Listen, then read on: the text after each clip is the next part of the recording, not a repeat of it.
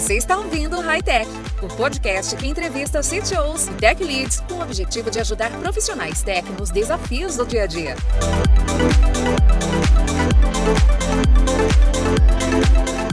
Olá, pessoal. Meu nome é Márcio Sena, eu sou CTO e diretor de comunidades aqui da Impulso. E nessa edição estou com o Matheus Costa, Product Designer, Design System Lead na Salt, empresa com sede em San Diego, na Califórnia. Matheus, obrigado mais uma vez por aceitar o convite. Eu queria saber aí, antes da gente começar de fato, como você está, suas expectativas aí para essa edição. Fala, Márcio. Prazer todo meu. Agradeço mais uma vez o convite. Expectativa alta, muito feliz em estar aqui e espero que seja show de bola essa entrevista. Massa, massa. Você, além de Product Design, Design System é, na sorte, eu considero você como um amigo, você que me ajudou bastante desde a da entrada aqui na Impulso, é, lá em 2015, é, nós dois como é, desenvolvedores front-ends ali. E para o pessoal também conhecer, os nossos ouvintes aí, conhecer um pouquinho da sua trajetória, queria que você se apresentasse mais aí, falar um pouquinho da sua experiência, um pouquinho da sua vida como desenvolvedor também, e como product designer. Claro, claro. É curioso até você comentar isso, porque você também me ajudou muito, né, na minha trajetória. É, bom, eu, eu comecei aí, né, como, uh, pessoalmente eu tinha um blog, então eu dava algumas dicas, né, de como customizar o Windows, como customizar o Messenger, enfim, o MSN, né, na época, é, eu gostava bastante de Photoshop, né, como, como fazer montagens, enfim, mexer com camadas, aquela coisa, e até certo ponto eu falei, bom, né, é, tá legal, mas eu quero me aprofundar. Então, fui em busca de cursos profissionalizantes, né, que foi inclusive onde a gente se conheceu. É, fizemos lógica de programação, né, Delphi e, e, PHP, e um dos projetos que nós fizemos foi uma locadora. E ali eu notei, assim, como como meu senso de criatividade, ele era aguçado, né? Eu falei, olha, né, não sei se você lembra, mas os outros projetos, eles eram legais, mas o nosso tava, tinha um quê, um quê diferente, assim. Então, né, tive um estalo, falei, bom, eu acho que, que isso aqui é algo né, bacana, né? Talvez seja uh, um, um, bom caminho a seguir. E aí, a partir daí, foi como eu, eu comecei a guiar a minha vida, né? Eu, eu entrei em seguida num curso de engenharia da computação, me dava super bem nas matérias de programação, porém, nas outras eu não, não, não gostava tanto. Então, né, coincidentemente, acabou que, que minha família se mudou para uma outra cidade, né, e nessa cidade tinha não tinha um curso de engenharia da computação. Então, eu fui, acabei fazendo sistema de informação, foi meio ali a mesma coisa, não teve tanta diferença, e de, aí, né, por consequência do destino, apareceu um curso de design, primeira turma de design nessa, nessa faculdade. Eu falei, bom, eu acho que eu vou, né, dei uma olhada na grade, falei, eu vou, vou arriscar. E aí deu certo, né? Fui, né? Fiz o curso, assim, é, das matérias, me dei bem com todas. E, e aí apareceu a primeira oportunidade, né? Um estágio na área como web designer. Então, assim, eu já tinha um pouco de experiência com Photoshop, me dei bem, né? Aprendi a mexer com Dreamweaver. É, e aquele blog que eu comentei no começo que eu tinha, né? É, ali foi a minha primeira experiência também com HTML, CSS. Então, pude aprofundar nesse estágio, né? É, tudo, tudo isso foi só fortalecendo essas escolhas, assim. Então, eu consegui daí, né, a partir daí, é, arrumei meu primeiro trabalho remoto, né, é, na verdade, fui efetivado, né, depois arrumei meu primeiro trabalho remoto, na época, Guy Labs, é, né, também tenho muito, muito carinho pela, pela Impulso, pela Guy Labs, enfim. É, e depois dela, eu acabei prestando serviço para o exterior, então foi onde eu comecei né, a, a, colocar o inglês em, em, em prática ali, para ver se realmente estava bom, e aí é isso, até hoje eu, eu sigo nessa, né? É, fiz alguns, é, alguns é, serviços para empresas do Canadá, é, da Europa também. Hoje, como você mencionou, estou trabalhando para a Califórnia é, como é, Design System Lead, né? Product Designer lá. E acredito que é isso, né? Tô, tô muito contente. Mas, mas assim, e, e é, é, tão, é tão incrível a nossa área como um todo, porque nós temos, nós, um dia nós nos encontramos, é, quis o, quis o destino que nós nos encontrássemos lá em 2008, 2009. É, cada um estava no, no, momento ali, mas nós temos idades parecidas. É, era perceptível, como você disse, o nosso projeto ali, é, naquele, é, aqueles cursos rápidos mesmo. Eu fiz até com, com outro o meu objetivo era, eu tinha acabado de passar na, na, Federal de Goiás aqui, e eu nunca tinha encostado a mão em código fonte, por exemplo.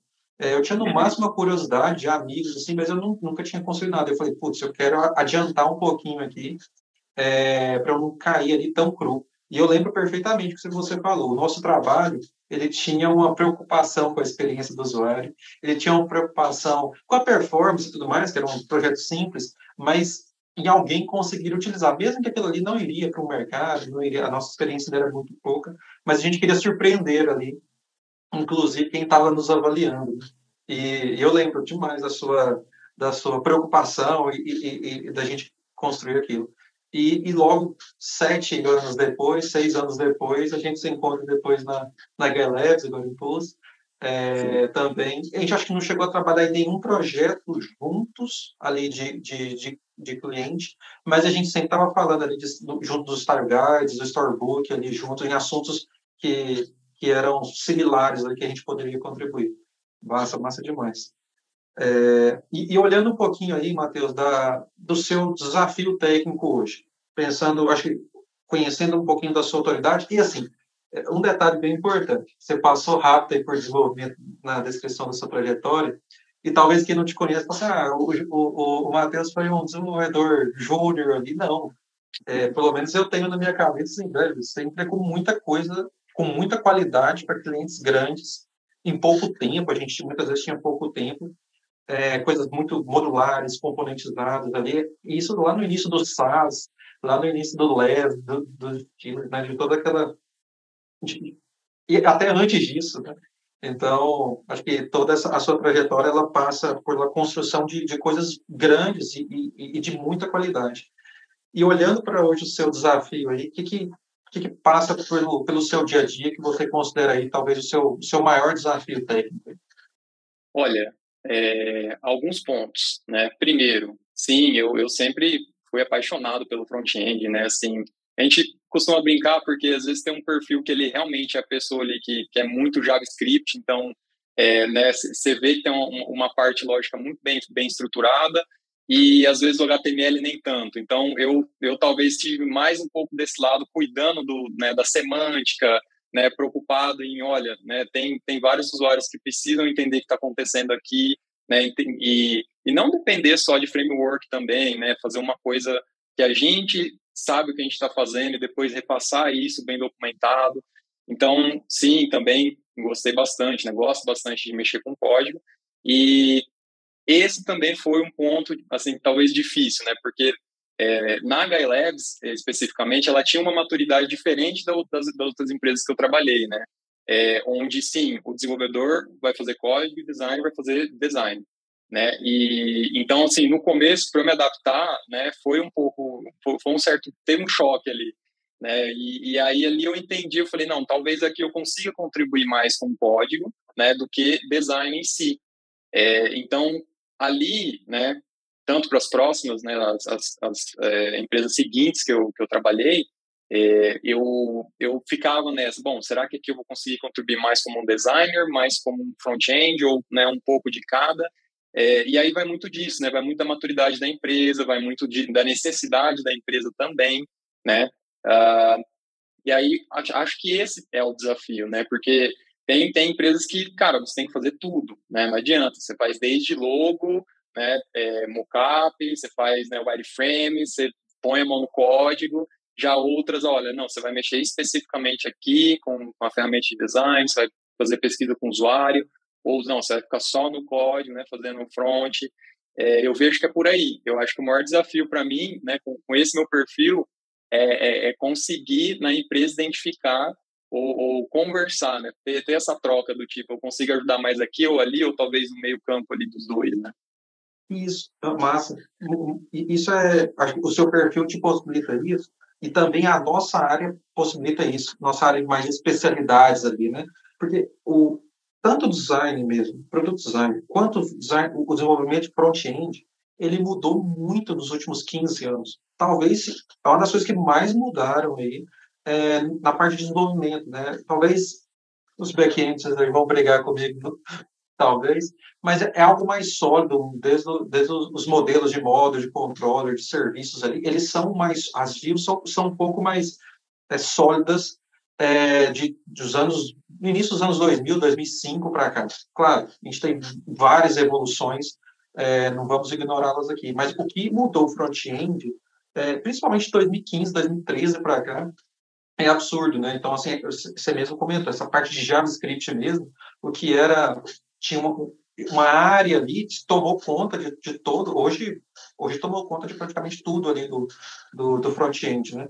E, e, e, acredito que a sua experiência de entender o que está acontecendo, de, de conseguir elaborar coisas completas, mas, ao mesmo tempo, olhar para o usuário, ter a percepção de, na, no time que eu estou, né? Como eu posso atuar? Eu posso atuar um pouco mais próximo do código, garantindo que aquilo está evoluindo, ou não, não, eu, agora eu tenho um time de desenvolvimento mais forte, mais maduro, posso estar focando aqui também na construção, na, na, na criação aqui, é, de, antes desse fluxo de desenvolvimento, né, numa etapa anterior ali, que tem mega valor. Então, acho que acho que a, a riqueza do seu perfil, acho que, que que te, te dá essa, essa, essa disponibilidade de você, inclusive, operar de, de várias formas. Bem massa. E você, Matheus, a gente estava conversando até antes, você está liderando ali, inclusive, a construção, a criação, a evolução de um design system, né? É, como, uhum. como que você vê e, e assim e eu tive inclusive recentemente aqui nos últimos dois anos muita conversa sobre design system aqui na Impulse e de fato não é um trabalho de um time, né? é um trabalho de, dos designers, dos desenvolvedores front-ends, do desenvolvedor back-end. Não, é um trabalho de time e, e, muitas vezes até da organização, porque é um investimento, um produto, é, muitas vezes nem apenas interno, tem várias empresas que, que divulgam o seu design system ali com um produto mesmo de, de marketing, de, de, de branding, de, de, de várias, várias estratégias. Como, como tem sido é, a sua atuação e quanto, quanto a esse design system da saúde. Olha, é até curioso, né? Porque da mesma forma que você comentou do JavaScript, o design também, né? As ferramentas de design, elas, elas se atualizaram bem, assim, e hum. é como um exemplo, né, no meu dia a dia, o Figma, por exemplo, né? Ele, cara, com os plugins é incrível o tanto de coisa que você consegue automatizar, o tanto de coisa que você consegue né, fazer de uma forma simples, simplificar né, no, no, no contexto do time, né? É, então, isso é algo que eu, né, com, com, esse perfil, por exemplo, eu consigo ajudar muito. Vou te dar um exemplo. Né? Quando eu cheguei na empresa, uh, tinha alguns é, problemas de uh, atualização, vamos dizer assim, entre o que tinha de fato no código, né, em produção, e o que tinha em design, né? Por quê? Porque... Entendo perfeitamente a sua Sim, porque todos os estilos, ou né, os design tokens, eles estavam ali manuais, né? Então, hoje existem plugins no Figma que você consegue configurar uma vez seus tokens e dali você já consegue fazer um push para o GitHub. Então, né, se, imagina, o time né, de engenharia, os desenvolvedores consumirem isso que está vindo automaticamente do Figma, ou seja, você está é, eliminando um processo manual que é dos, dos front-ends irem lá no Figma, entenderem os, todos os, os, hexadecimais, ou enfim, font size, né, tudo que eles precisam copiar, sendo que aquilo já vai estar entregue no GitHub para eles, no repositório ali. Né? Então, imagina, ali a gente já, né, na primeira semana, eu já, já fiz isso. Assim, eu, eu notei os tokens, incluí no plugin, configurei no repositório e, pum, já está automatizado isso. Né? Então, já foi algo que ninguém conseguia é, parar para ver ou talvez saber, né? Às vezes isso pode ser até novidade para algumas pessoas, mas que, que o Figma já oferece isso, entendeu? É a mesma forma de documentação. Então, eu consigo selecionar um componente no Figma, assim que eu terminei ele, todas as variantes dele, eu, eu seleciono ele, um clique no plugin, ele já documenta tudo para mim. Né? Ele já documenta espaçamento, ele documenta todas as variações, todas as variantes que eu vou ter, sabe? Então, assim, você consegue, ele faz a anatomia do componente, né? Ó, aqui tem um ícone, aqui tem um texto, aqui tem, enfim, né? Coisas assim que realmente precisa ter um, um, um tempo ali, precisa ter um, né? Você dá um, uma atenção a mais para você entregar isso, porque depois isso é, salva a equipe, né? Tanto os designers, por quê? Porque tem uma falta de padronização, né? É, e para os front-ends que tem o que a gente chama de drift, né? Que basicamente é oh, o que está ali no, em produção não está refletindo 100% o que está no design. Por quê? Né? Muitas vezes por conta desse processo manual. Então, quanto mais a gente conseguir automatizar, melhor. Isso, isso faz muito sentido. É, é, a gente tem, inclusive, trabalhado com, com, com, a solução desse problema e, e, e você falando, assim, se, alguém passou por isso, é, certamente passou um filme na cabeça dele, porque esse problema é muito real. É o, é o designer que propôs uma tela e durante o fluxo outras decisões foram tomadas, inclusive com a presença dele ali, foram tomadas. E depois, quando você volta a fazer alguma evolução naquela feature, você olha para o que está em produção e o que ele propôs inicialmente não conversa. Aí tem que ter um trabalho de atualizar tudo que está em produção ali no Figma dele, para ele fazer essa segunda tarefa, essa segunda evolução ali naquela feature. Isso é muito comum. Ou muitas vezes, assim, não perceber que, beleza, o que eu propus inicialmente não é o que de fato chegou em produção por algum problema até de comunicação.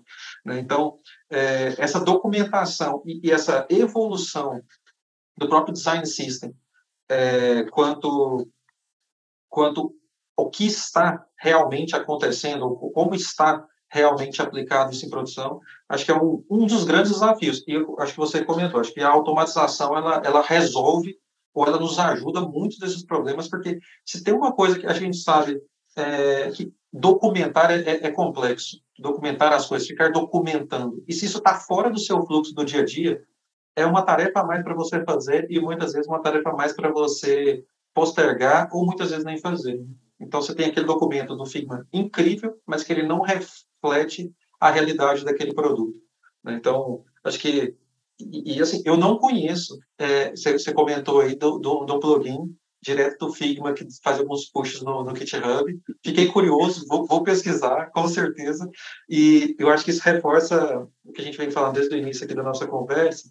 É, acho que o, o seu perfil ali que você consegue um designer que ele não teve contato com, com, com o GitHub, muitas vezes ele nem entende o que é um push, muitas vezes, é, ou ele até entende, ele sabe o que é, mas ele não consegue ver aquilo tão facilmente dentro do fluxo do, do seu trabalho. Né? E eu acho que essa, a sua experiência fala, gente, isso aqui para o desenvolvedor é muito fácil. Né? Então, acho que isso reforça ainda mais, acho que é, a importância do que as suas habilidades aí, do histórico das suas habilidades, suas experiências contribui para o seu para o seu dia a dia. E hoje, Sim. uma curiosidade aí, no seu o design system que vocês estão evoluindo e construindo, toda a documentação dele está no Figma ou vocês usam outras ferramentas?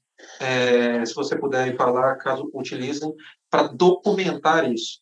Porque essa é uma Sim. grande dificuldade que eu tenho, assim, de, parece, parece que o Figma resolve por si só. Às vezes não, não sei. Então, eu queria te ouvir um pouquinho aí. Sim, é, não, a gente tem que desmembrar um pouco, né? A gente não, não, não pode depender só do Figma, né? É, claro, tem boa parte, especificamente para os designers, né, o que precisa do relativo ao componente está no Figma. Mas quando entra uh, questões de organização de, de, de, arquivo, por exemplo, né, que foi uma coisa que eu, que eu também comecei a trazer. É, o Figma hoje, além do Figma, ele tem o FigJam, né, também. Então, é, quando você está num time, numa equipe, o FigJam ele é algo assim, ah, vou, vou fazer ali um brainstorm, vou fazer né, alguma coisa, né, mexer com post-it. Então, ele, ele tem essa finalidade, não especificamente para prototipar, né, que, que aí você vai realmente para o Figma. É, então, eu tentei trazer um pouco disso também, ó. Vamos criar covers aqui específicos de quando é um arquivo de FigJam, quando é um arquivo utilitário e quando é um componente de design system, né? Então, quando você vê ali a listagem, né? Você consegue perceber o arquivo que você está querendo. Então você filtra ali, ah, eu quero só arquivos de design, vai ter uma cor. Ah, não, eu estou procurando só arquivos de FigJam, vai ter outra cor. Então, assim, para entender tudo isso, né, a gente usa o Confluence do dia. Então, no Confluence, a gente tem tanto esse tipo de documentação, quanto documentações para do, do front-end, né, de arquitetura, enfim. Essa parte está no Confluence. Então, a gente divide dessa forma. E aí, óbvio, né, storybook para é, ver os estados do componente, né, que aí já entra no outro, é, no outro nível. Mas, é, do, falando especificamente de design, a gente usa essas duas, né? E, basicamente, Figma é relativo ao componente, então, é, tem normalmente as empresas, né, quando é, fazem design system, elas costumam ter um arquivo só e esse arquivo tem uma listagem enorme de todos os componentes. Então, assim, eu já já estou testando uma nova abordagem que é cada componente tem seu arquivo. Por quê? Porque você consegue documentar mais, né? Você consegue isolar a, a, a biblioteca. Então, por exemplo, ah, eu preciso fazer uma alteração aqui, não vai afetar as outras, o pessoal consegue usar as outras numa boa, entendeu? É, tem vários benefícios e eu estou gostando bastante, assim, de, desse formato, né? É, e, bem, eu acredito que de, de documentação, esses são os pontos que a gente usa, né? essas três é, vertentes aí, vamos dizer assim, uma mais para código, né, uma ali que talvez faça o meio campo dos dois e outra que, que é especificamente para design. E, e, esse mundo, por mais que ele evoluiu bastante, e a gente tem inúmeras ferramentas, eu acho que você está usando o Figma com o FigJam aqui, você está dentro da mesma organização, você consegue integrar, muito, acho que é muito mais simples, talvez usar o Miro, você teria que criar ali uma, uma integração ou, ou, até você teria uma, uma barreira grande ali entre os dois, né? E, e o, o Confluence também ele é fantástico. Não sei se vocês usam aí, não sei, não sei se faz sentido você falar também, mas fique à vontade se não, não quiser, mas sobre se vocês também usam ali para desenvolvimento, falou do Confluence, é o Gira para gestão do fluxo de, e dos cards e, e, o Bitbucket ou é GitHub, como que está aí? Isso, a gente usa GitHub. Você está um pouquinho fora, talvez, seu, não sei, está totalmente fora. Então. É, então, é, é um pouco, para mim é um pouco complicado, porque o meu produto é o Design System, né? É, então, eu vivo no Design System, né? O tempo todo trocando ali é, figurinhas com o pessoal de, de front-end, né? Com, também com os designers, né? Nas critiques. É, mas o meu produto especificamente, óbvio, a gente usa o GitHub, né? Como eu mencionei, a gente usa muito Figma, é, Zoom bastante para fazer calls, né? E, mas sim, a empresa tem o Jira é, com o Confluence e tem o Product Board também que a gente usa, né? É, em termos de ferramentas, uh, deixa eu ver, a gente usa o Pendo também, né? É, além desses, eu, eu acho que é, a suite do Google a gente usa bastante também, né? Não tem como hoje em dia, é, docs e apresentação, enfim, é, tabelas, né? A gente usa, é, precisa, não tem como. Acho que no dia a dia são essas, assim, as ferramentas que a gente mais consome. Massa, massa. É, a gente falou um pouquinho é, da sua da sua experiência como como como suas habilidades, né? Como toda a sua jornada ela contribui para a sua área de atuação hoje. Eu não sei se você quer destacar mais algum ponto, Matheus, porque acho que a gente falou bastante. A gente falou desde essa visualização sua de encontrar uma integração do Figma com o GitHub ali, que eu acho que fala muito sobre a sua jornada, de como ela contribui. Mas se tem algum ponto ali a mais que você fala, ah, putz, acho que como todo o meu, background, é, a minha experiência ali, como desenvolver em algumas etapas da minha vida, que eu estava mais focado é, no código, é, me contribuem bastante para o momento que eu estou hoje, talvez um pouquinho mais distante, um pouco mais distante, mas dependendo do, do time que eu estou. É, tem alguma, algum ponto a mais aí que você acredita que, que essa jornada contribui? Que seja a sua comunicação ali com o time de desenvolvimento, com o convencimento da galera? Sim, de fato, de fato. Isso é, assim, eu, a, a, forma como eu converso com, com desenvolvedores, ela é diferente, né? Então, talvez por trazer um pouco dessa carga, né? Assim, eu, eu consigo é, tocar em pontos que talvez outros é, designers não consigam, né? É, e outra coisa, Marcos, que eu acho que é interessante mencionar é talvez eu conseguir provar a necessidade de um design system, né?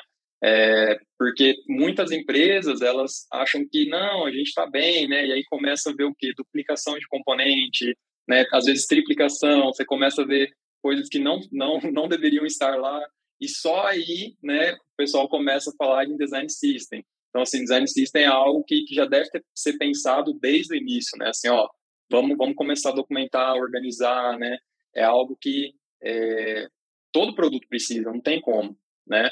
É, vai te ajudar, com certeza. E eu, eu venho com essa, né, já com, doutrinando esse, essa informação, né? Assim, ó, gente, é fundamental, trago alguns design systems que eu já fiz como exemplo, como facilitou para outros times, né? É, é, essa abordagem, né? Como que faz diferença, sim, sabe? Então, é, é, é, outro ponto que eu tento bater bastante, assim, da uhum. necessidade do design system. Mas, e, e assim, eu sinto, me corrija aí, mas é, o desenvolvimento ele é acelerado. porque você, é porque desde a concepção, todas as vezes que chega uma necessidade, identifica-se um problema, a necessidade de uma evolução de algo, se você tem uma biblioteca de componentes, eles já estão provados a experiência deles dentro do próprio produto. É, você, acho que para o designer, ele precisa, é, ele tem, antes de pensar em criar algo, ele tem uma biblioteca atualizada de componentes que ele pode, ele pode simplesmente é, pegar a experiência que, que aquele componente tem e, e atribuir para aquele problema, no lugar de ficar pensando sempre, é, embora acho que não, não, não que impeça ele de criar componentes, né? mas possibilite ele ter ali na mão dele um, um, um kit de ferramentas, de, de, componentes, de módulos que ele pode, que ele pode reaproveitar. E caso ele reaproveite, acho que na maioria das vezes, acho que isso, isso, isso acontece, é, isso afeta diretamente no tempo de desenvolvimento, inclusive, do front-end, inclusive do time de back-end ali, né? Por quê? Porque está tá na mão. Então, ele já implementou aquilo em outro lugar dentro do produto. Então, eu não preciso ficar pensando na margem de 8 ou 6 ou 4 pixels, nos paddings da vida ali. Por quê? Porque aquele componente já está aplicado, ele já ele já está componentizado dentro do meu código e, e, eu consigo pensar em outras coisas que são específicas daquele problema e não do, do próprio componente. Né? Então, é, acho que é, é, tendo também, trabalhando com design system, acho que eu experimentei muito isso, que é, eu sou mais rápido, eu evito ficar duplicando, triplicando componentes, porque essa é a nossa tendência. Só em times, muitas vezes, júniores ou, ou, menos experientes, que acontece, eu quero criar, eu quero sempre criar um select. Quando você vê, você tem sete tipos de selects dentro de, às vezes, da mesma página, que não se justificam, muitas das vezes, que quando se justificam, ok, mas que não, é porque, ah, eu nem lembrava que tinha esse nesse produto, porque você não como muitas vezes você não é usuário do seu produto, e acaba você fica muito distante, né?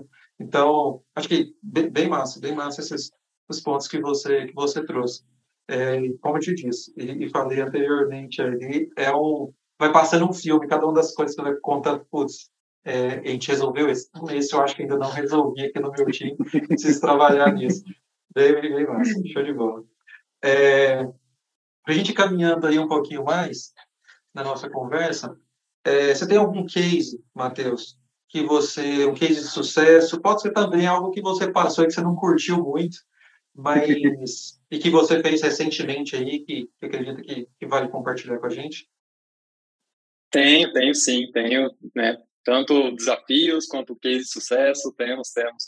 É, tem um, um, um, interessante, né, que tem tudo a ver com isso que a gente está falando, que foi numa dessas das empresas que eu trabalhei recentemente, uh, onde eu fui contratado para melhorar a experiência de, do time de marketing, onde uh, as pessoas não sabiam lidar com código, né? Então, a princípio, eu fui contratado como front-end, né?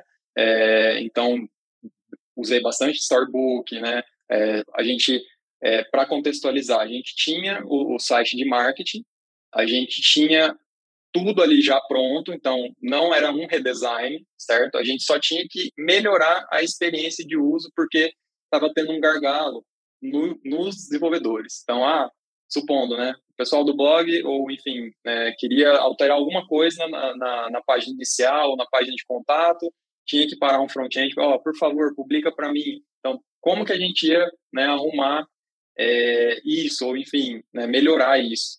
E aí, o que a gente fez? A gente usou um, um CMS, né, Git-based, por quê? Porque para ficar flexível, se futuramente a gente quisesse mudar, né, a gente quisesse migrar para outra plataforma, isso ficar fácil. É, e a gente construiu daí um storybook também para as pessoas poderem ver os componentes, né, tipo, então exatamente o que estava ali no, no, listado no CMS, elas usavam numa outra tab storybook para poder ver, de fato, se era o componente que elas queriam utilizar ali, né. Então, a gente resolveu, com, com essas duas ferramentas, é, eles conseguiam criar páginas, colocar conteúdo, né, trazer os componentes que eles é, precisavam. No Storybook, eles conseguiam testar é, os estados, né, conseguiam ver, é, porque o, eram dois produtos, né, então eles conseguiam testar se era para um produto ou para o outro, né, tudo ali usando toggles, né, e, enfim, é, com, com esses dois é, itens a gente resolveu de uma forma simples, onde todo mundo, depois, né, com feedback, a gente ouvia: nossa, parece que eu estou brincando de Lego, porque né, eu, eu olho ali no Storybook, ah, é esse componente, aí eu coloquei no CMS, montei minha página, tá exatamente o que eu espero, o que eu espero, porque né, comparando um com o outro, era exatamente o que a pessoa precisava, e ela mesma agendava, ou enfim, publicava a página do jeito que ela precisava ali, né, conforme a necessidade, e resolvemos muito bem o, o problema. Isso, isso é fantástico, fantástico, porque é, isso é muito comum. É, aqui dentro, acho que dentro a gente já a gente também construiu é, talvez não um, um, design system ou, ou, ou um, quanto a esse item específico, mas a gente conseguiu construir pelo menos um guia internamente aqui para a construção dessas, dessas partes, dessas landing pages, muitas vezes, de conversão que nós queríamos. Porque é muito comum que você... É muito rápido para um front-end fazer, talvez, uma demanda, mas são várias demandas que ele tem que fazer e que quando elas são, mesmo que elas sejam todas rápidas, elas vão demorar mais tempo do que deveriam. E se você conseguir tirar, remover algumas dessas demandas para levar para um, um, CMS, para um guia, para que essas pessoas que não são desenvolvedores front-ends consigam criar essas telas próximas ou, ou, muito semelhantes ao que o front-end faria, né? Com, com, e, e, o que eu acho que não falta são CMS que nos ajudam com isso. É, acho que é, mas que ele sozinho não resolve. Se a gente acessar o Webflow, por é. exemplo, que a gente já usou ele bastante aqui, ele é incrível. Você bate ali, nossa, que lindo. Mas quando você coloca uma pessoa não técnica para pôr a mão naquilo ali, sem nenhuma instrução, sem nenhum guia, vai sair algo completa. Para ela pode até parecer, nossa, ficou bom. Mas para a gente que, é um pouco mais cuidadoso, especialista aqui no assunto, gente, vai estar tá muito distante do que um front-end, do que um, um, time, né? Ali faria, é, um time é, pleno, um time sênior faria. Então, é, e, e, eu acho que esse, você ter criado esse, essa, essa, esse, esse mais do que um guia para você tirar esse gargalo de desenvolvimento, acho que é, é uma dor que eu acredito que muita gente que está nos ouvindo aqui, ele também tem. Porque são muitas landing pages, você citou aí, a mudançazinha no blog, que tem uma fila, tem um, tem um backlog ali para o time de, de, de, desenvolvimento fazer, que eles que muitas vezes não entregam o valor que, que aquela pessoa. Porque assim, eu, eu até brinco aqui na, na Impulso. Todo mundo que nos pede alguma coisa, para ele é a coisa mais importante no Impulso. Então, assim, uhum. esse componente no blog, da terceira página aqui do blog, é a coisa mais importante para ele. E nós temos que ter a maturidade de identificar que, oh, isso aqui você conseguiria fazer, isso aqui a gente conseguiria fazer, mas não é nesse tempo, é num tempinho um pouco, um pouco além disso, tudo bem, e a gente vai negociando ali, porque a gente muitas vezes está com outra coisa mais importante é, na visão da empresa. Então, acho que se a gente conseguir, é, é, acho que esse case é bem importante, tirar esse gargalo de desenvolvimento, que sempre, né? Acho que em qualquer fluxo de trabalho, com raras exceções, o time de desenvolvimento vai ser uma, um, um gargalo. Se a gente conseguir é, minimizar esse impacto desse, do, do fluxo ali desse gargalo, acho que é, é, um, é um ponto muito positivo. Eu falo muito, estou escrevendo bastante sobre a eficiência do fluxo, estou estudando bastante uhum. isso. E eu sei, eu olho para o meu fluxo de, de, trabalho aqui do time, aqui, eu, aqui é o nosso gargalo, é time de desenvolvimento. Como eu, eu resolvo, não é removendo o gargalo, isso não vai acontecer, mas removendo coisas que a gente poderia evitar que o time de desenvolvimento se preocupasse. Então, Fantástico, fantástico. Anotei aqui Perfeito. É, a, sua, a, sua, a sua dica aqui. Tem mais um, um, detalhe que acho que eu esqueci de mencionar, mas é, a gente também documentou tudo isso. Né? Então, na época a gente usava o Notion. Então, ali no Notion a gente criou né, todo o passo a passo, né? Ó, vai, vem aqui para criar uma página. A gente até chegou a construir testes AB usando o CMS, né? Então, a é. pessoa conseguia testar as variantes dela ali, tudo, né? A gente fez passo a passo gravava vídeo, por quê? Porque também é, a gente está falando de times globais, né? Então, né, pessoal, às vezes da Europa, precisava ver e você não estava disponível, né? Então, deixa documentado, a pessoa assiste o vídeo, né? Vê o passo a passo. Então, resolveu muito, assim, porque o pessoal se virava, né? O pessoal conseguiu fazer, resolver esse problema, né? Resolver por eles mesmos, é, publicar páginas, né? Editar, às vezes voltar, fazer o passo a passo certinho com, com o nosso processo ali. Mas, mas não, fantástico, fantástico. É, é, muito valor. Acho que quando a gente passa de, é, acho um nível de maturidade, experiência nosso, quando a gente olha para o design, para o desenvolvimento, como também um negócio, você começa a entender o quanto essas soluções, é, que aparentemente parecem simples, mas quem experimentou um pouquinho de criar é, essa documentação para outros tipos, ver que não é tão simples, mas ela tem muito valor. você, você sai da camada de simplesmente código, telas, criação de e você vai para resolver problemas da organização de uma forma prática, simples, e acho que por isso que a gente tem várias soluções aí com, com no-code, que também tem, tem muito o seu lugar, que é, velho, seria bem importante a gente construir isso com a nossa carinha, com o nosso desenvolvimento, com nossas políticas, massa. Talvez a gente não consiga fazer essas 15 coisas ao mesmo tempo, então a gente vai contribuindo, documentando para que outros times consigam fazer isso é, de outras formas ali, enquanto o time de desenvolvimento está fazendo coisas que a gente não conseguiria fazer é, quando eu falo de desenvolvimento, mas time de design, o time de produto aqui também, os PMs estão pensando em coisas que 80% deles são coisas que ninguém faria a não ser a gente. E as outras coisas, 20%, 30% do tempo, a gente está pensando como ajudar outros times a empoderá-los ali, talvez é, dando autonomia para que eles consigam não travar a operação, conseguir criar as suas, as suas modificações que eles, que eles fizeram. Acho que isso é o patamar, acho que um pouquinho da nossa senioridade. Quando a gente passa um pouquinho disso, a gente está pensando mais no, no real, no problema, do que no, no, no processo, simplesmente, né? Do, que a gente também uhum. eu, eu, brinco com os times aqui que ninguém se torna desenvolvedor, designer, PM, assim, porque ah, ele passou na rua e hum, isso aqui é bom. Não, ele, ele, ele geralmente, sua maioria, são pessoas que curtem muito o processo, é, principalmente da, do que ele está fazendo. E, e muitas vezes a gente é pego nas armadilhas de, ah, eu quero cobrir tudo com testes unitários, eu quero automatizar todo o design, eu quero deixar tudo atômico. E às vezes a gente precisa resolver os problemas. Eu acho que essas soluções, uhum. por mais que passe, ah, depois pode o front-end, o designer pode ir lá e fazer uma revisãozinha, mas você dá uma autonomia para o time é, de marketing, o time de, de operação ali, que, que antes, é, talvez um time júnior, não, não, deixa comigo, eu quero, eu quero fazer tudo, eu quero desenvolver tudo, eu quero criar tudo. Bem bacana. Uhum. É, Para a gente fechar aí, Matheus, dicas aí que, que você daria, uma dica, duas dicas aí que você daria, é, com base na experiência e de tudo que nós, que nós falamos aí, para deixar mais um pouquinho de, de conteúdo aí para o pessoal. Acho que você já falou bastante, tanto das ferramentas, tanto da importância do design system, mas com certeza tem mais algumas coisas aí. É, assim, eu, primeiro eu gostaria de reforçar né, essa é, importância, novamente, do design system, porque é, até por experiências passadas, né, assim, eu cheguei a ter início de burnout por ver que, que né, precisava de um design system, precisava dessa organização, dessa documentação, e não, a empresa não, não abraçava, né, então, assim, aquilo foi me desmotivando, né, e, e então, assim, isso né? Talvez seja um ponto legal de os gestores olharem, né, com carinho, de, de falar, não, realmente, talvez a gente possa trazer isso, né?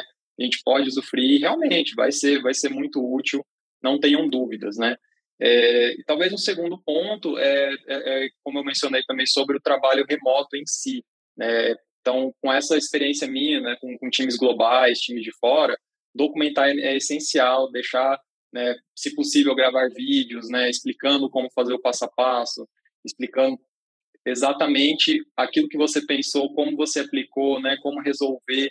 Olha, isso sem dúvidas é, é algo primordial, assim, porque eu vejo muita muita empresa querendo é, todo mundo na mesma sala, todo mundo na mesma reunião, né, todo mundo. Então é importante a gente quebrar um pouco isso, né, fazer as coisas assincronamente, trazer, né, às vezes é, é, essa questão do fuso horário já é um, um, ponto, né, uma realidade que precisa ser, ser trazida com mais é, força, com mais intensidade, porque muitas vezes a pessoa está lá no, quase no horário de jantar dela ela precisa estar tá numa, numa call. Não, não, né, vamos, vamos repensar se talvez precisa mesmo, né? Vamos, vamos deixar isso gravado, a pessoa assiste depois, né?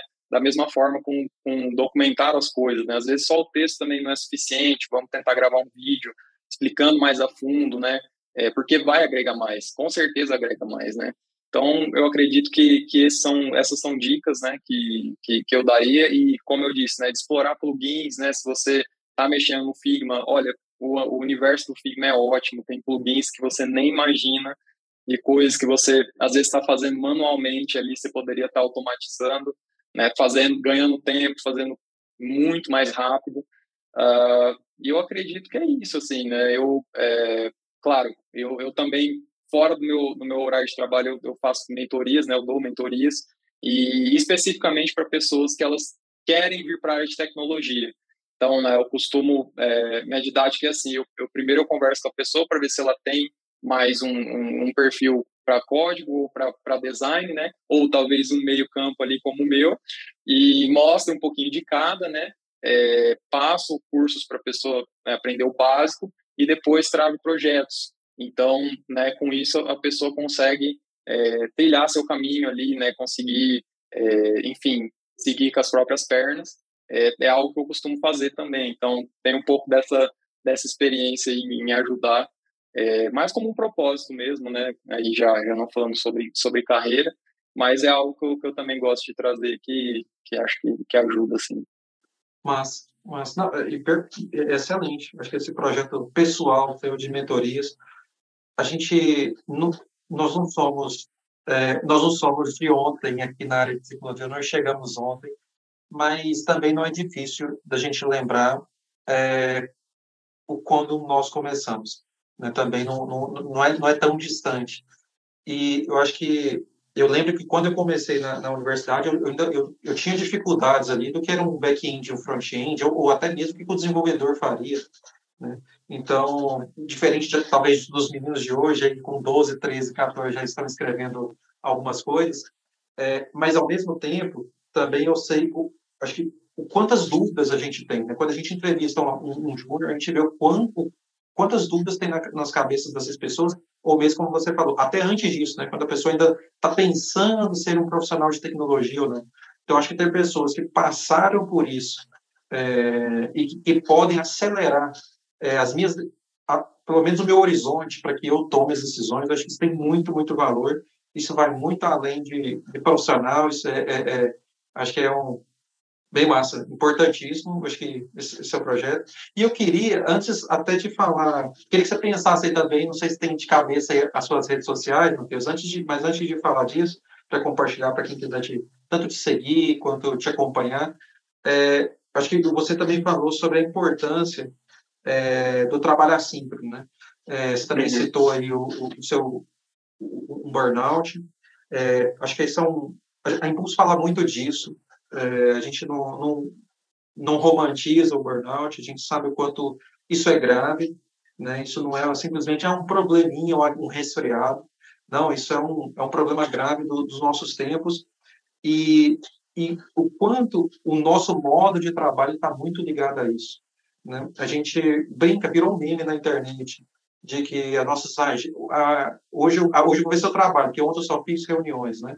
Então, de tantos encontros síncronos que a gente tem, você mesmo disse, a gente está jantando, aí tem alguém que está no fuso horário, a gente também tem pessoas no, em fuso horário completamente diferentes, já tem, tem um, uma pessoa do meu tipo que ele vai a cada três meses no, no ano, ele vai para Tailândia, por exemplo. Ele está trabalhando no fuso horário há 10, 12 horas da gente, e, e o quanto, acho que a nossa cultura, é, e, e, a sua experiência acho que também comprova isso aí, é, ela pode nos ajudar a resolver vários desses problemas do século ou da década nossa, que, que é o, o cansaço, que é o burnout, que é o estresse acumulado, a gente resolvendo coisas com... E aí eu vou citar até o, que você, eu, você disse também do seu próprio pessoal, essa, a, a mentoria, acho que ela ajuda você a ter mentores perto de você, de você, seja como iniciante, seja como um, um tech lead, seja você um CTO, você tem pessoas que já passaram por aquilo, que a empresa deles já passaram por aquilo. Eu acho que isso é um, é um ponto mega importante, assim como a gente diminuir drasticamente essas as calls síncronas, né? É, a gente conseguir resolver muitas dessas coisas gravando um vídeo, a pessoa dando um feedback. Eu eu quero citar o, essa pessoa do meu time, ele é um analista de dados aqui do nosso time, e ele, ele era perceptível. Eu parava de trabalhar, ele estava começando a trabalhar, e aí ele até comentava, eu mandava uma pergunta para ele no final do dia, ele me, olha, vou, vou, olhar isso. E aí lá para as duas, três da manhã do meu horário, eu via já uma resposta dele. Então ele conversava meio que sozinho durante a madrugada. É, e aí eu ia depois, é engraçado que acho que esses mensageiros nos ajudam muito nisso, que eles vão nos dando o histórico, inclusive, na ordem dessa conversa. Então, eu ia ali também interagindo o que fazia sentido. É claro que às vezes coisas que ele falava assim, eu acho que não vai dar. Duas horas depois ele, nossa, eu consegui. Né? Então é claro que eu não precisava responder a primeira mensagem.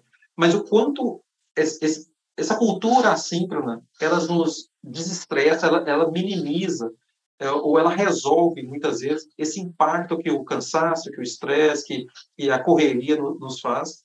E, e o, o, que a gente né, está cansado de, de, de, ouvir falar, mas que muitas vezes a gente não faz, que é diminuir drasticamente essa interação por telas é, sincronamente, o que a gente consegue fazer, claro, é, o que a gente não consegue, ou tudo bem, ok, mas a gente conseguir diminuir para ser um, uma mensagem no Slack, uma mensagem no Teams, ou um e-mail, ou até mesmo, como você mesmo disse, a gente usa muito isso, um vídeo.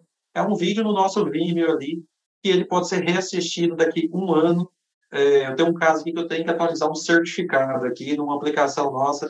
Então, assim, eu não preciso ficar... Eu tenho um vídeo, eu assisto, eu fiz esse vídeo, às vezes eu não vou atualizar esse vídeo, faltou essa informação. E eu vou atualizando ele, assim como também processos muito do dia a dia, né? Que é o que, que eu pensei quando eu documentei isso, o que, que eu pensei quando eu, eu fiz isso. Então, acho que você tem uma lição que cabe para todo o nosso público aqui do, do podcast, é pense um pouquinho mais nessa cultura do, do síncrono é, e o quanto é, o assíncrono é rico no nosso dia a dia. O trabalho remoto nos potencializa isso juntamente com mentores, ter pessoas que passaram pelo nosso dia a dia. É, mais algum ponto aí, Matheus, para a gente agora sim fechar? Não, perfeito. Acho que você, acho que você disse tudo, né? É, e, e, novamente, né? Só para reforçar, é, isso são, são talvez um, um, pouco do desse reflexo da é, muitas empresas terem começado remoto agora, né? Então eu, eu vi já, né, já presenciei casos, por exemplo, de ter que parar a empresa toda para ver é, lançamentos de features. Às vezes você tem vários produtos, né, e você lança essas features e tem que parar a, a empresa toda para assistir.